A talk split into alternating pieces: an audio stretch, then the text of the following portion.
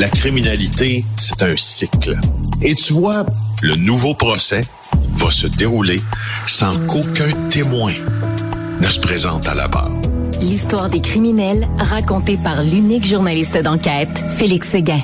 Hey Félix, euh, vous avez fait bouger les choses à GIE. Hein? Tu vu ça le 8 février, il va y avoir un sommet national sur le vol d'automobiles. On a allumé en disant c'est un problème. Donc ça, c'est vraiment suite au reportage euh, du bureau d'enquête sur, euh, sur ça, sur ce phénomène-là. Entre autres, euh, oui, et euh, ce sommet-là va être assez important pour la suite des choses parce que ce que, rappelons-nous, le reportage euh, de mes collègues Denis Thériault et Nora Téla-Montagne du bureau d'enquête avait révélé à l'émission JE, c'était évidemment le caractère extrêmement préoccupant du statut du port de Montréal au Canada dans les vols de véhicules. C'est une passoire. on s'en doutait, là, on l'a prouvé. Mais ce qu'on abordait aussi, c'était l'inaction, notamment de l'Agence canadienne des services frontaliers, qui semblait ne pas travailler en équipe avec les policiers, les différentes mhm. escouades qui essaient de récupérer des voitures avant qu'elles se retrouvent dans des conteneurs pour des pays d'Europe. Euh, des Émirats aussi. Alors, euh, bon, on, verra bien ce qu'il en, ce qu'il en ressort, mais chose certaine, le Canada commence à avoir un grave problème et les primes d'assurance qui augmentent aussi commencent à insécuriser plusieurs citoyens qui, eux, euh, ben, de tous les côtés subissent des augmentations en raison de l'inflation. Alors, ça va être le 8 février. Euh, je très hâte. On va certainement s'en reparler le lendemain. Euh, Félix, on sait qu'on peut acheter du vin blanc à la SAQ. Est-ce qu'on peut acheter de la poudre blanche aussi à la SAQ? Qu'est-ce qui se passe? Hey, il s'est passé des choses depuis vendredi matin lorsqu'on s'est parlé pour euh, la dernière fois avant de se laisser pour le week-end. À la SAQ, imagine-toi tout ce qui semble, tout ce qui est les allures là, de, de, de, kilos de cocaïne ont été trouvés à la SAQ dépôt dans la région de Québec sur la rue Einstein. Et euh, selon les informations que, euh, que j'ai pu apprendre là ce matin, on parlerait d'une quantité avoisinant les 80 kilos. C'est pas mal quand même. C'est pas mal. C'est pas mal. Alors, ce sont des employés qui ont euh, qui ont qui ont fait la découverte de euh, ces, ces, ce paquet suspect qui semblait être caché toujours selon euh, nos informations et celles du Journal de Québec aussi dans des sacs de sport dans un conteneur de type maritime utilisé pour le fret maritime donc, au milieu de bouteilles de vin, le conteneur est arrivé la veille en provenance de Montréal, trois sacs de sport. Alors, écoute, moi, ça, me... D'abord, ça me surprend que... Sais-tu qu'est-ce qui me surprend, en fait, pour te dire, ben franchement? C'est que j'essaie de savoir d'où le vin venait. Parce que sais, je veux dire, si le vin vient de, de, je sais pas moi, d'Argentine, peut-être. Ouais. En tout cas, quelque part en Amérique du Sud, il y a peut-être une, une, possibilité, mais tu sais, si c'est du vin d'Espagne, d'Europe, d'Italie, c'est pas, pas un trajet habituel que la, la coke parte, par exemple, pour l'Europe puis revienne au Canada, à moins que euh, j'ai hâte de voir qu'est-ce qui va en retourner. Mais ça, c'était, ça vient d'un autre pays et ça s'en allait direction SAQ cette cargaison de ben, vin-là. Ben, manifeste. Tu sais, est-ce que ça semblait être le point final de ce conteneur-là? Il semblait avoir du vin dans le conteneur. Il est arrivé de Montréal la veille. On sait que le vin arrive par conteneur. Euh, mais là, est-ce que c'était une question? Est-ce que aussi L'autre question que je me posais, toujours pas la réponse, je l'ai posée. Est-ce que euh, c'est un du vin d'importation privée, exemple, qu'une entreprise ben québécoise qu'un importateur a décidé de commander? Ça se peut aussi, mais ça pose plein de questions. Est-ce que l'importateur, est-ce que l'importateur, mettons, qui fait venir ce vin-là, est-ce qu'il savait qu'il allait avoir de la coke dedans? Parce que, tu sais, si tu mets de la coke dans le conteneur, il faut qu'il y ait quelqu'un, l'autre bord, qui reçoit la coke. Alors, euh, donc, il y a quelqu'un qui savait que ça s'en venait dans ce conteneur-là.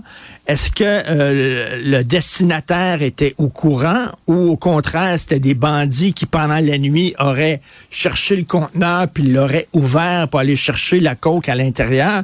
Est-ce que c'est facile d'ouvrir des conteneurs comme ça ou ils sont... Euh, barrés à Normalement, ils sont scellés puis ils sont barrés à clé. Je présume que s'il y avait une cargaison importante dedans euh, de produits qui étaient destinés à la SAQ étaient sécurisés. Alors, je... non, non, c'est... Et puis, il y, a une autre affaire aussi. 80 kilos de cocaïne pour la région de Québec, c'est beaucoup. C'est beaucoup. C'est une grosse importation dans la région de la vieille capitale. C'est même, c'est, énorme. On voit pas ça souvent, des quantités comme ça. Et euh, c'est ça, donc j'imagine c'était attendu dans, dans le milieu là, des, des, des, des revendeurs de coke en disant, hey, euh, tu sais, parce qu'ils savent, tu vois ça dans les films souvent, là, ils se disent, là, la semaine prochaine, là, il va y avoir une grosse cargaison qui va arriver, là, tu sais, ils attendent ça, là, eux autres, là. Donc, ben, ils attendent ça, oui, ils font baisser leur prix, par exemple, ben, le, le, ça s'est vu à Montréal cet été. le kilo de cocaïne était à 25 000 Le prix n'avait jamais été si bas.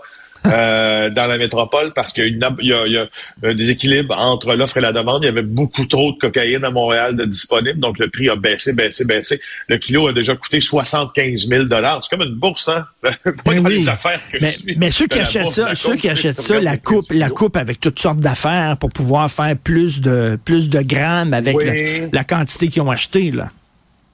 Oui, puis la, normalement, euh, la, cocaïne qui arrive ici, d'abord la cocaïne qui sort, exemple, de Colombie, là, elle n'est jamais pure à 100% parce que c'est inatteignable, le 100% de pureté.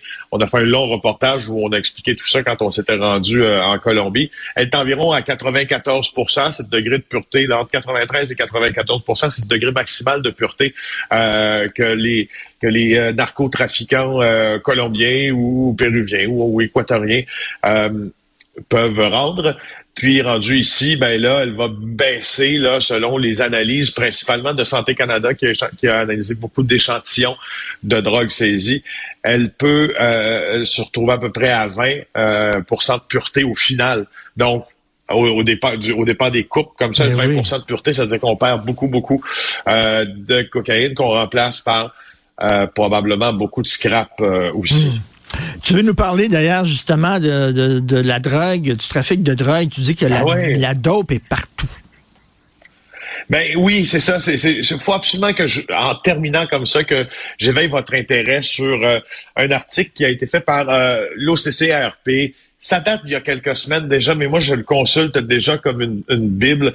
L'OCCRP, c'est un consortium de journalistes qui s'occupe des questions euh, de corruption et de crime organisé.